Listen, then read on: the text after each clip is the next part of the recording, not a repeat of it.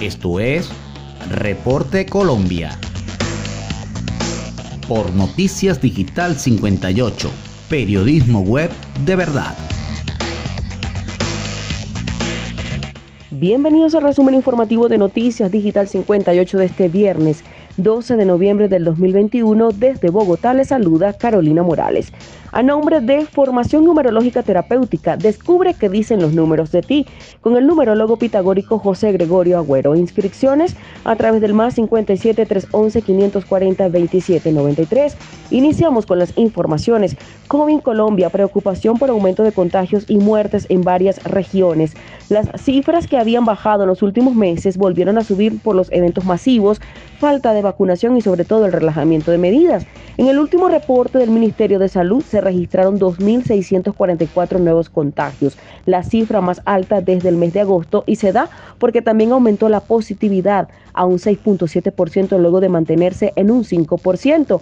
Esto representa más o menos un 7% del peor momento que vivimos en el tercer pico en junio. Así lo indica la doctora Andrea Ramírez. Lo que parecía haber disminuido en los últimos meses se vio afectado por factores como masivos, negación ante la vacunación y especialmente el relajamiento de medidas de autocuidado. Frente a este panorama, en varias ciudades como Bucaramanga, Santa Marta y Medellín, ya se están viendo un aumento en las unidades de cuidado intensivo. En este momento, la disponibilidad de cama UCI en Colombia es de 42.55%, es decir, que la ocupación nacional es de, 5, de 57.45%, luego de haberse mantenido por el debajo del 30%. Los expertos reiteran su llamado a mantenerse las medidas, ya que así una persona esté vacunada aún corre el riesgo de contagio y más ahora con variantes como la Delta. La decisión de vacunarse y evitar aglomeraciones será claves para superar un cuarto pico que parece inminente según los expertos y más ahora que se acercan las festividades de diciembre con una apertura total a partir de este martes de los eventos masivos. Y continuando con más información a través de digital58.com.be, se calienta debate del plan de ordenamiento territorial en Bogotá. Recusan a concejales y alcaldesa culpa al petrismo. La tensión aumentó ante este nuevo escollo en la discusión del plan de ordenamiento territorial que se pretendía votar este viernes.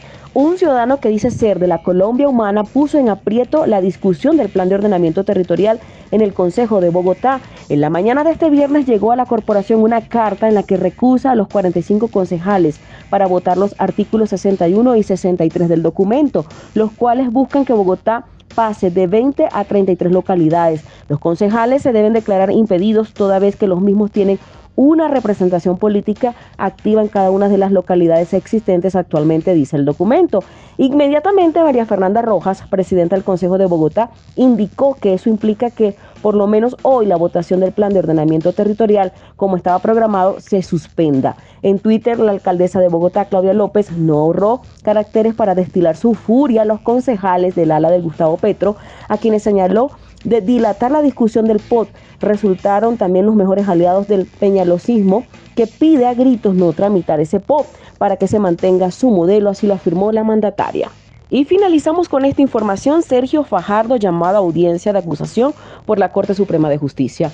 Este viernes 12 de noviembre la Sala de Juzgamiento de Primera Instancia de la Corte Suprema de Justicia llamó a audiencia de acusación a Sergio Fajardo por los contratos sin el lleno de requisitos legales y peculado por aprobación cuando era gobernador de Antioquia. Fue requerido por el alto tribunal por un contrato sin el lleno de requisitos legales y peculado por apropiación cuando era gobernador de Antioquia. En la diligencia que se llevará a cabo el próximo 6 de diciembre del 2021, la Fiscalía General de la Nación acusará formalmente al ex gobernador. En el escenario natural para defenderse y demostrar que se equivoca, la Fiscalía expresó Fajardo a través de un comunicado tras conocer la citación. El pasado mes de mayo, la Fiscalía formuló imputación de cargos a Sergio Fajardo por presuntas irregularidades en un millonario contrato durante su administración como gobernador de Antioquia. Según la fiscal del caso, el contrato en cuestión es un suscrito el 5 de diciembre del 2013 entre el Departamento de Antioquia y el Banco Corbanca SA. Los análisis evidenciaron que no se habría realizado un estudio sobre la necesidad de suscribir un contrato de préstamos en monedas extranjeras ni se blindó la contratación con un seguro cambiario. Por esta inversión hay una investigación que se inició en el 2015 y se solicitó la imputación contra Sergio Fajardo, pero no se pidió la medida de aseguramiento. Y de esta manera finalizamos con las informaciones. Lo hicimos en nombre de Formación de Numerología Terapéutica. Descubre qué dicen los números de ti. Seguimos en prevención. Nunca dejes de soñar. Reportó Carolina Morales con el CNP 16000 para Noticias Digital 58. Recuerda seguirnos en Instagram como arroba digital piso 58. Somos periodismo web de verdad. Que tengan todos feliz fin de semana.